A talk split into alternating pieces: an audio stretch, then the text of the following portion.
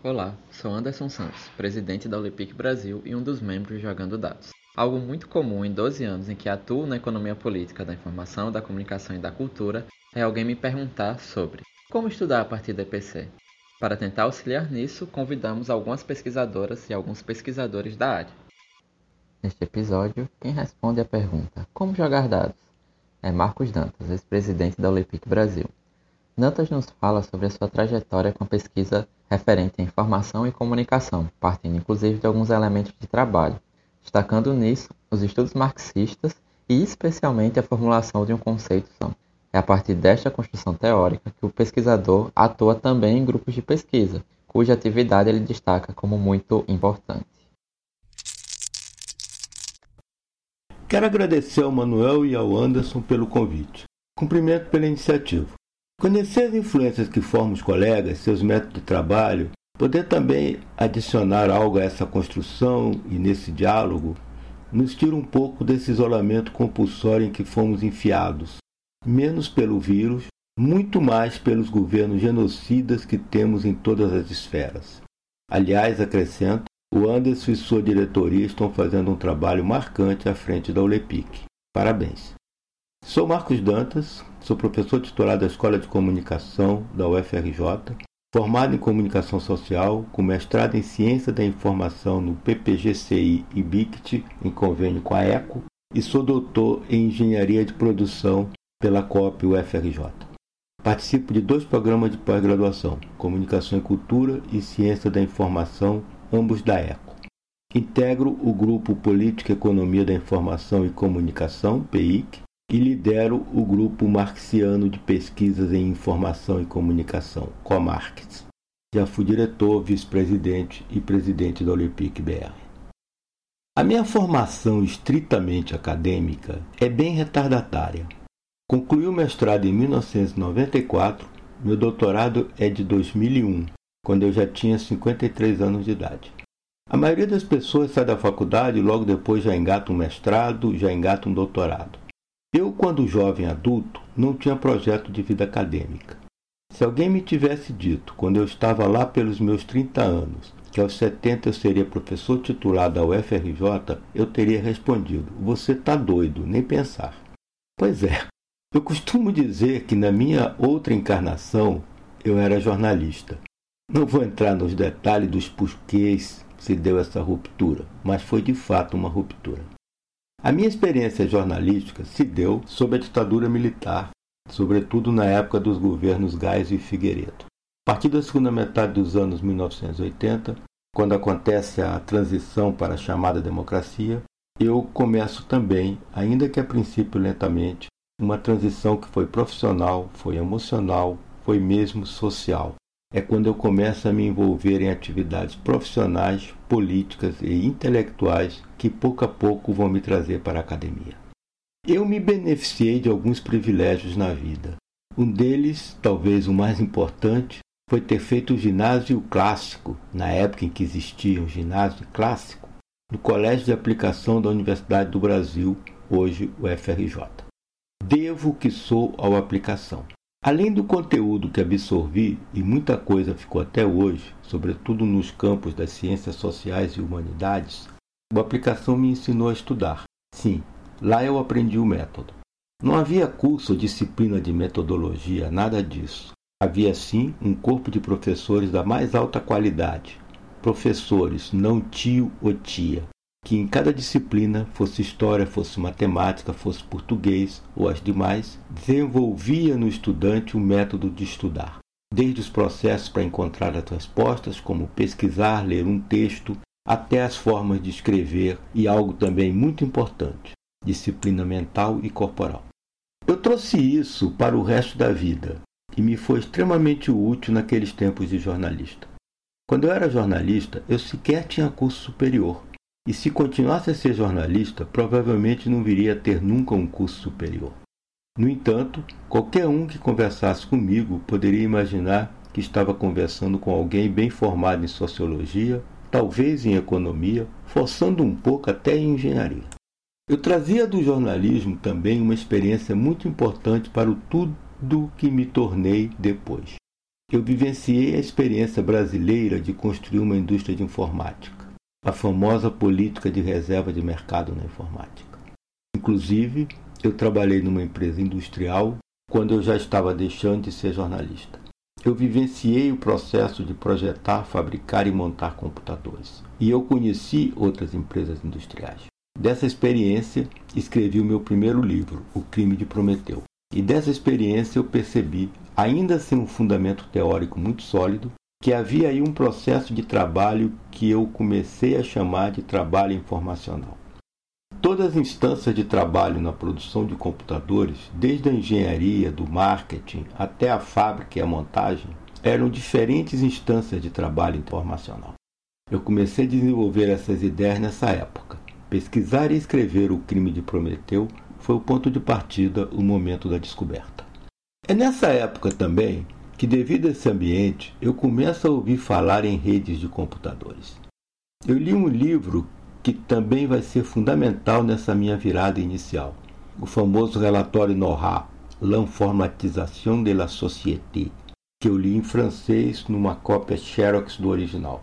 Começo então a entender, ainda no final da década de 1970, na virada para os anos 80, que estava vindo uma onda, digamos assim, de transformações na sociedade em geral, a partir de tecnologias então emergentes, uma delas as redes de computadores. O relatório NORA falava de ágora informacional, a possibilidade da esfera pública se organizar ou se basear em computadores domésticos interconectados, todo mundo falando com todo mundo e intervindo nas decisões de interesse público. Na época, ainda não existiam computadores domésticos. Computadores ainda eram grandes máquinas de processamento centralizado que só especialistas sabiam operar mas já se falava na promessa das redes permitirem novas práticas democráticas, novas práticas civilizatórias. Em 1984, fui trabalhar na Embratel com um sujeito fora de série por quem tenho enorme gratidão, infelizmente já falecido, o Luiz Sérgio Coelho Sampaio, num grupo que estudava essas transformações. Eu não tinha formação graduada em nada. O Sampaio me convidou para integrar esse grupo. Costumo dizer que minha vida se divide em AE e DE, antes da Embratel e depois da Embratel. Com Sampaio, eu começo uma sequência de leituras e foi quando decidi fazer uma faculdade e tirar um diploma. Por razões muito práticas, entrei numa faculdade particular de comunicação, na qual o meu acúmulo profissional e também intelectual eram suficientes para levar as disciplinas sem muito esforço. Afinal, eu tinha mais o que fazer mas iria começar aí uma trajetória que paulatinamente iria me trazer aqui para a academia. Um dia, o Sampaio coloca nas minhas mãos o livro Revolução Científico, Técnica e Capitalismo Contemporâneo do Teotônio dos Santos. No meio daqueles Alvin Toffler, Daniel Bell Onegi Massuda, toda uma literatura apologética da sociedade da informação, eu me vi estudando um livro que interpretava aquelas transformações com base num referencial estritamente marxista. Teutônio me remeteu a Radovan Rista e ambos me remeteram a uma obra que ninguém falava naquela época. Hoje em dia ela é muito faladíssima, Os Grundrisse de Marx. Eu esqueci de dizer, eu tinha uma formação básica em marxismo desde criança, literalmente desde criança. Outro privilégio, sou filho de comunista. Quando eu era adolescente, eu já estava lendo tudo aquilo que um jovem lia naquela época: o Manifesto Comunista, a Origem da Família, Teses de Feuerbach, Estado da Revolução, Imperialismo Etapa Superior, sobre a prática e sobre a contradição do Mao Zedong, alguns capítulos do Capital, por aí. Eu fui militante na luta clandestina contra a ditadura. Ler Teotônio e em seguida ler Rista me reconectaram com meu marxismo juvenil. Essa época, como todo mundo sabe, desenrolava-se a crise do capitalismo fordista, a crise terminal da ditadura, coincide também com a derrocada da União Soviética e a grande crise teórica e política do marxismo. É também um período em que eu estou em transição, também estou em crise. Nos Grundrisse, eu descubro que era possível começar a entender a transição que eu estava vivenciando, transição econômica, transição política do capitalismo, que era possível entender a partir de certas passagens dos Grundrisse aquelas passagens que hoje são conhecidas como fragmentos da maquinaria, em que Marx fala do General Intellect. Ali eu comecei a puxar um fio de Ariadne para entender o que estava rolando. Nessa época, eu também já sabia que existia uma teoria da informação, mas eu não sabia ainda direito o que era isso. Em algum momento nessa trajetória, creio que depois de ter escrito e publicado O Crime de Prometeu em 1989, me ocorreu a ideia de fazer um mestrado justamente para responder a essa questão. O que é informação? Essa era a questão que eu queria responder. Entrei para o PPGCI com essas noções, com as primeiras leituras nos Grundrisse, com um conhecimento bem primeiro capítulo da teoria matemática de Shannon, fui tentar entender o que era informação. Eu ainda estava engajado profissional e politicamente na indústria de informática que existiu até o início dos anos 1990, até o povo brasileiro fazer aquela escolha desgraçada por Collor para presidente. A primeira eleição que você faz depois da redemocratização tinha um leque de candidatos vindo da luta democrática e foram eleger o Collor. Ok, já dava para perceber alguma coisa que ia levar ao que estamos vivendo hoje, mas ninguém fez essa avaliação naquela época. Em 1988, eu participara da Constituinte. Posso dizer que ajudei a escrever os capítulos sobre ciência e tecnologia, sobre comunicação social já então olhando para a informação como um recurso social e também já influenciado por leituras que eu vinha fazendo naquela época, a exemplo do Sérgio Caparelli, Televisão e Capitalismo no Brasil, Ben Bagdikian, Máquinas de Informar, um livro muito importante, Geopolitics of Information, do Anthony Smith, que discutia as relações internacionais a partir do relatório McBride, o Economia das Trocas Simbólicas, do Pierre Bourdieu, também foi uma leitura importante. E fui para o mestrado. No mestrado me deparei com um problema. O que é informação? Ninguém me dava essa resposta. Havia dezenas de respostas.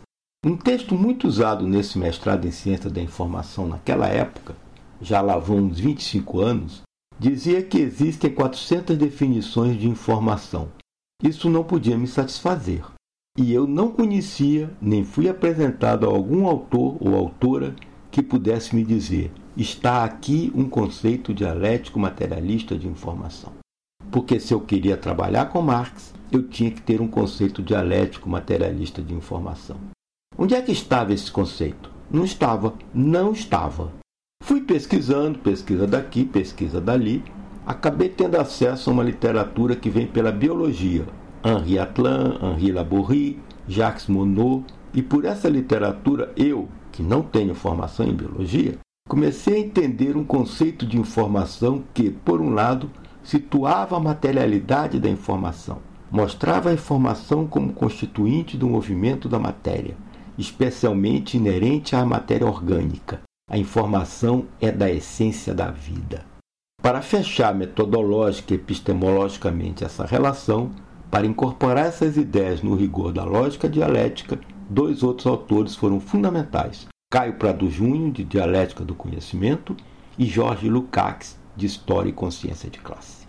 Claro, não vou entrar em detalhes aqui, não é o caso, mas foi a partir daí, com alta dose, graças à aplicação de autodidatismo, Ainda que eu seja muito grato aos meus orientadores no mestrado, a Vânia Araújo e ao já infelizmente falecido José Ricardo Tawili, que me torearam nessa hora, foi aí que eu construí um conceito, e posso dizer construí, um conceito dialético materialista de informação que articulava informação e trabalho, que mostrava como o trabalho é essencialmente um processo informacional e como é perfeitamente possível associar informação ao conceito marxiano de trabalho. A partir daí, eu pude discutir ou rediscutir a teoria do valor de Marx, sugerindo um conceito formal para o valor da informação enquanto trabalho, informação enquanto função e certeza redundância no tempo. Pude desenvolver então uma economia política da informação e comunicação nesse mestrado concluído em 1994, considerando que no Brasil, com certeza, ou no mundo, até onde eu soubesse, não havia nada igual seria uma teoria totalmente original. Nessa época, enquanto estudava, eu trabalhava, dava consultoria, assessoria para os sindicalistas da Telebrás.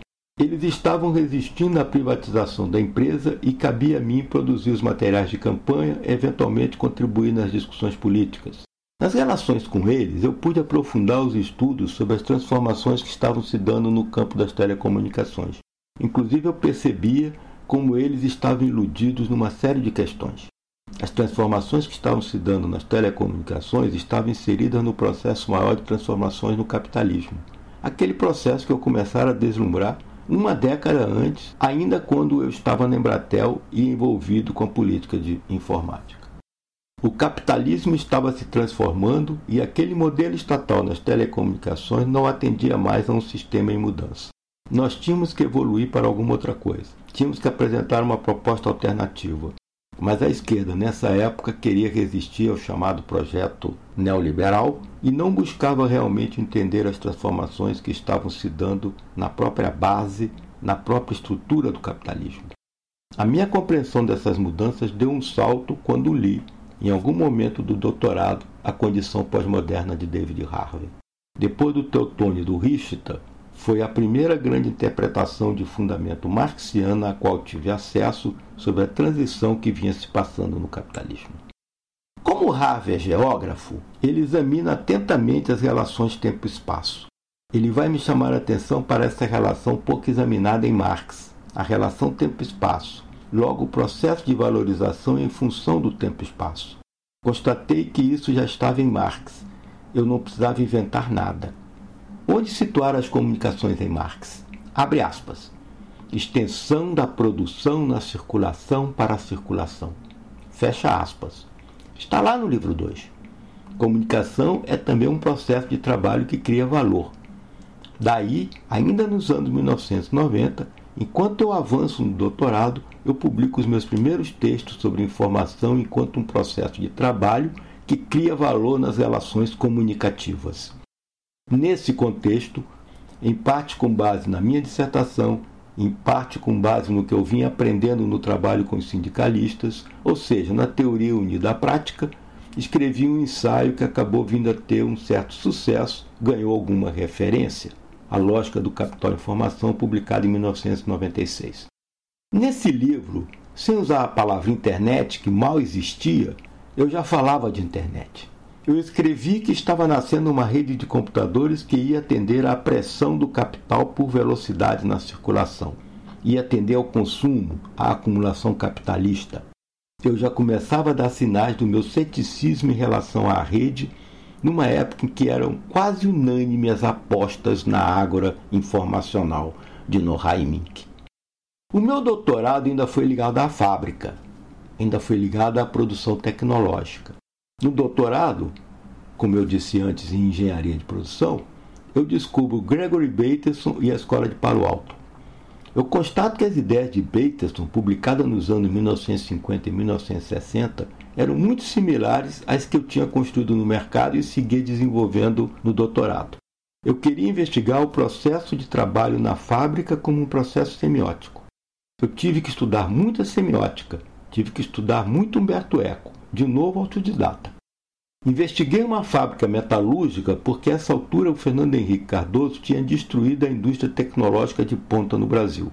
Mas o resultado acabou sendo muito bom, porque me deu muito mais elementos do que me daria a investigação numa empresa tecnológica de ponta com alto grau de automação digital.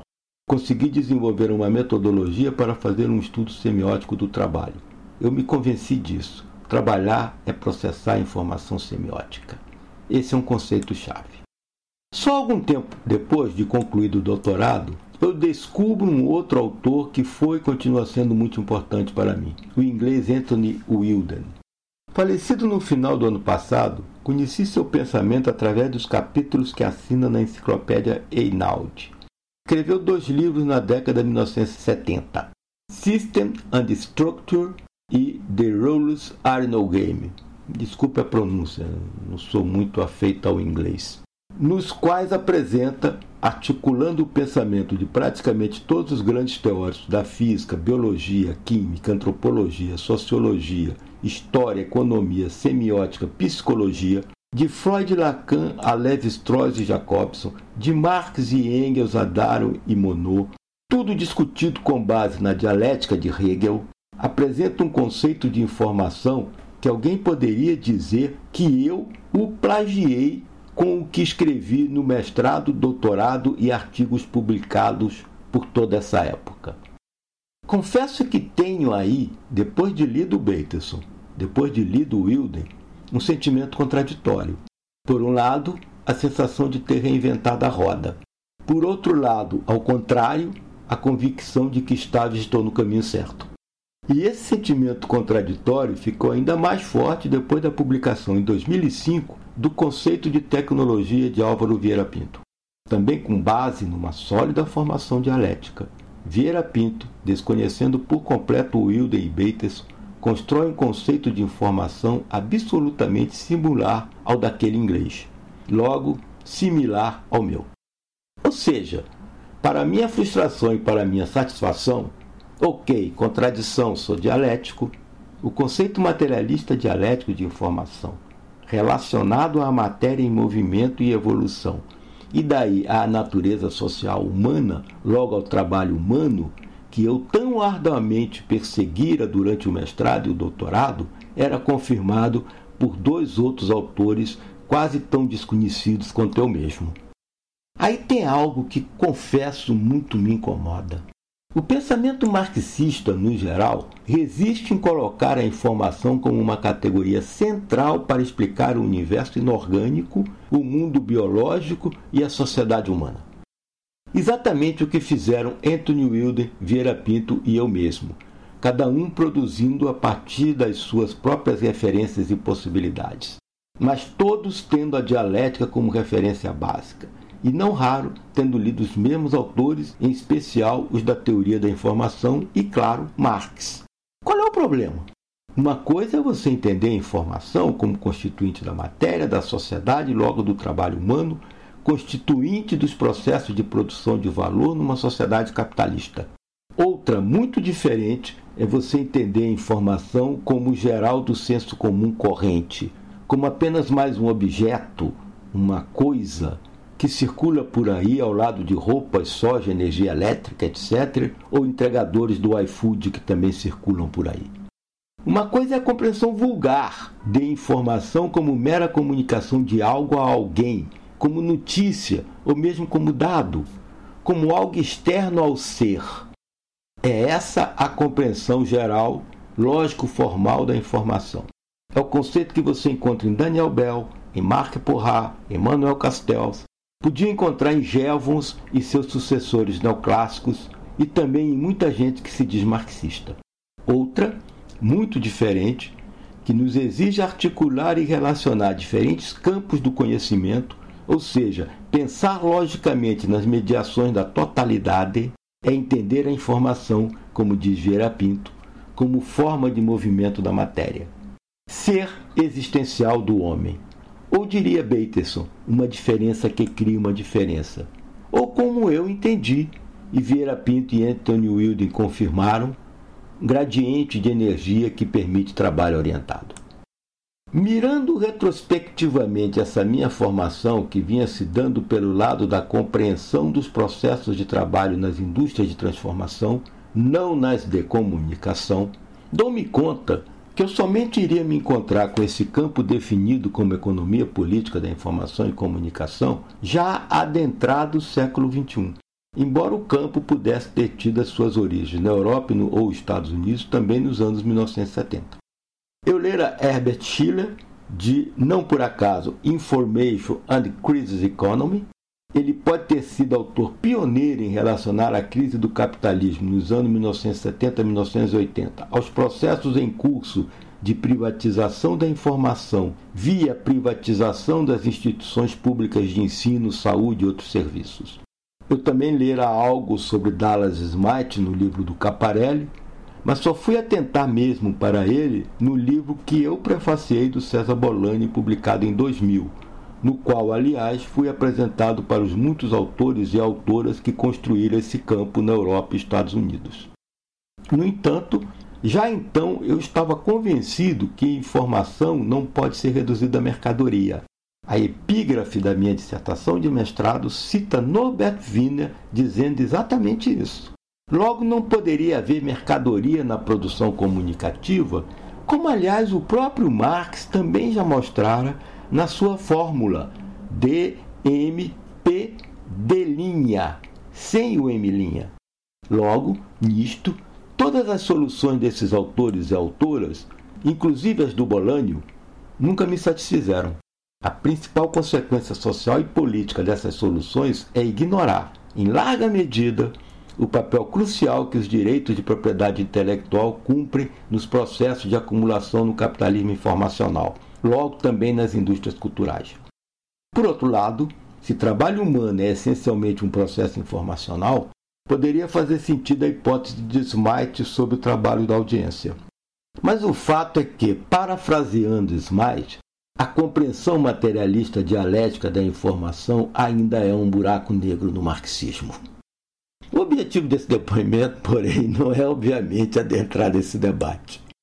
Apenas me pareceu interessante ou inevitável recuperar essa minha trajetória, até para poder melhor me situar a minha posição nesse campo da EPC e recolocar os fundamentos de minhas pesquisas mais recentes, sobretudo sobre as plataformas da internet.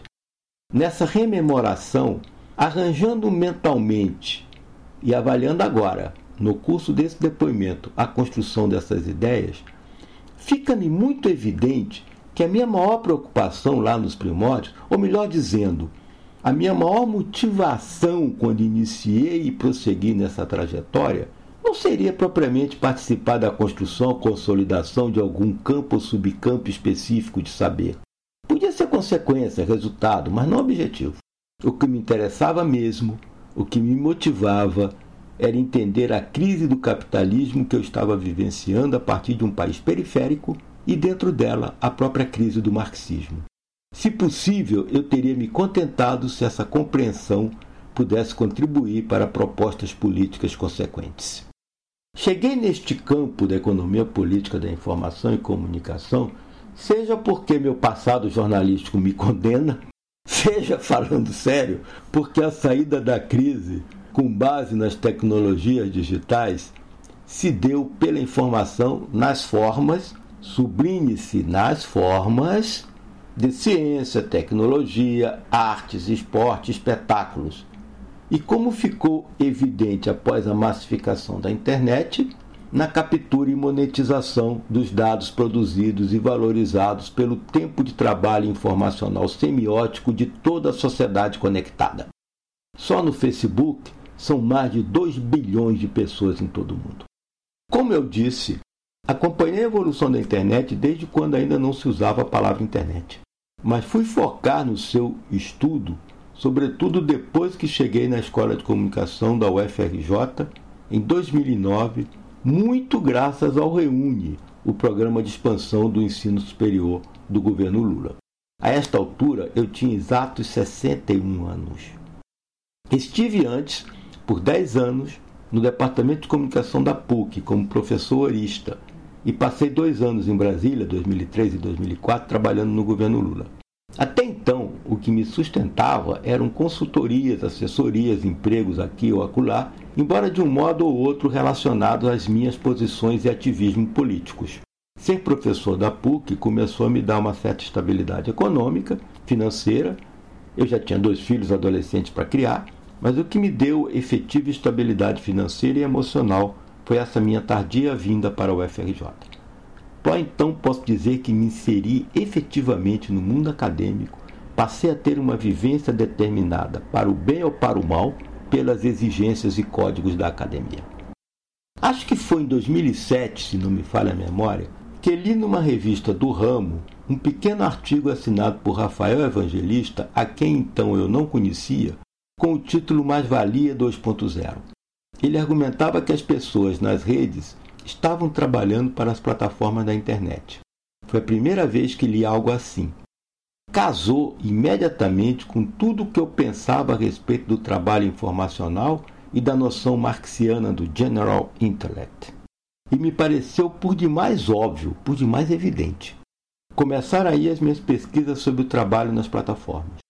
Posteriormente, na medida em que eu ia pesquisando, fui tomando conhecimento que essa hipótese vinha sendo investigada por vários pesquisadores e pesquisadoras na Europa e Estados Unidos. Desta vez, talvez, eu não me sentisse tão sozinho. Essa é a trajetória. Tentei traçar resumidamente a minha trajetória intelectual, mostrei as principais influências, as circunstâncias inclusive de vida que determinaram o meu roteiro. Nesta exposição está contida a minha própria visão do que pode ser uma economia política da informação, da comunicação e da cultura. Não meramente um campo de estudo dos meios de comunicação social ou das corporações de mídia, mas um campo de estudo do próprio capitalismo em seu atual estágio. Esse capitalismo que Guy Debord já denominava, faz mais de meio século, sociedade do espetáculo. Para isso, deveria ser também um campo herdeiro e continuador da crítica marxiana dialética, a economia política, mas por tratar de informação, comunicação e cultura, não pode ignorar a produção teórica em outros campos do conhecimento social exige de nós um bom conhecimento de semiótica, de antropologia, de história, de sociologia, claro, de economia. E para tratar de informação, não pode ignorar pelo menos alguns fundamentos de física e biologia. Para ser um campo crítico do capitalismo, deve ser também um campo de resistência ao pensamento pós-moderno, bem como a agendas que aprofundam segmentações horizontais nas classes trabalhadoras segmentações já próprias e estimuladas pelas próprias condições fragmentadas de produção da acumulação flexível no século XXI e pelos consumismos particularistas identitários. É uma resistência que, porém, por isso mesmo, precisa também passar pela renovação teórica e política do próprio pensamento marxiano, para o que será fundamental compreender-se corretamente, em termos lógicos e conceituais, a informação. Pensando nesses últimos anos, no PPG-Com e no PPGCI, fica para mim muito evidente a dimensão e influência que os meus grupos de estudo passaram a ter no meu próprio trabalho. No Comarx, há quatro anos, um grupo de pós-graduandos e pós-graduandas, que oscila em torno de dez pessoas, vem se reunindo semanalmente para discutir o pensamento de Marx. Fizemos e concluímos um ciclo de estudos do Capital que durou dois anos. Fizemos o primeiro e estamos no meio do segundo ciclo de estudo dos Grundrisse. Paralelamente, um outro grupo estuda o conceito de tecnologia de Vera Pinto.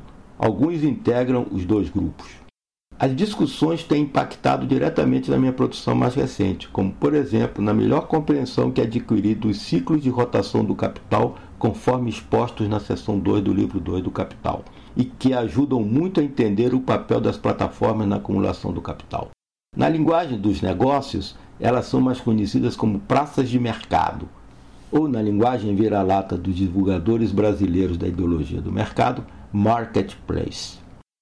Esse grupo, colaborativamente, já está também escrevendo os primeiros artigos extraídos dessa produção coletiva. Tivemos um artigo sobre o conceito de trabalho nos Grundrisse, publicado na revista Nuestra Bandeira, órgão oficial do Partido Comunista Espanhol, que acaba de ser traduzido e publicado na Princípios, revista do PCdoB.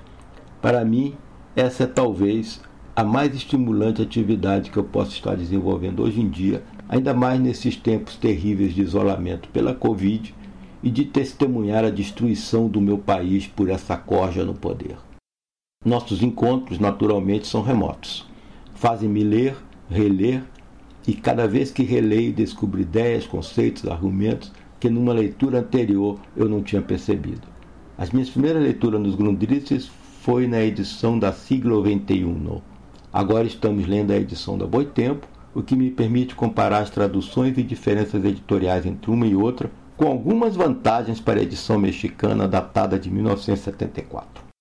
Há outro campo de atividades em que sigo atuando, o do intelectual público, intervenção direta no debate público.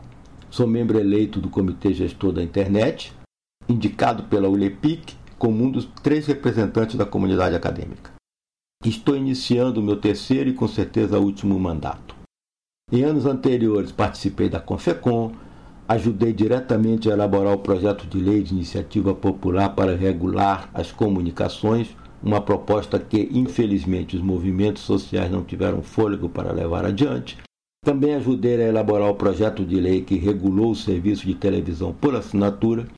Sou diretor do Centro Internacional Celso Furtado e da Fundação Maurício Grabois, seção Rio de Janeiro. Nesses espaços, tento colocar meus conhecimentos à disposição da sociedade. Escrevo vez por outra em publicações de ampla circulação, como o jornal O Globo, o jornal GGN, o Telesíntese.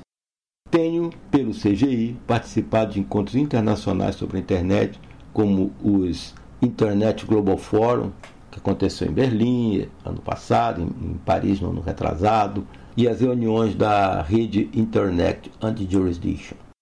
Compreendo que tem um papel como intelectual público no conceito de Bourdieu o intelectual que oferece o seu conhecimento para a prática política da sociedade, mas sem ficar amarrado à demanda política imediatista da militância, sem ficar preocupado em dizer o que gostariam de ouvir. Eu digo o que acho que devo dizer.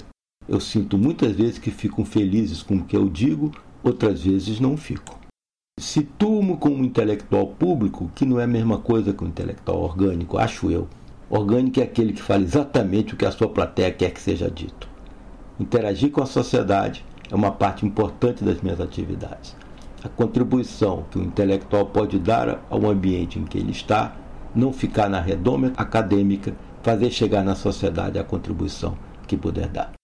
Mais uma vez, obrigado Anderson, obrigado Manuel por essa oportunidade de situar um roteiro de construção de ideias e como nesse momento eu estou desenvolvendo minha prática intelectual e o meu relacionamento com, com a minha turma, com o meu grupo, com o pessoal que me ajuda nessa caminhada. Um abraço.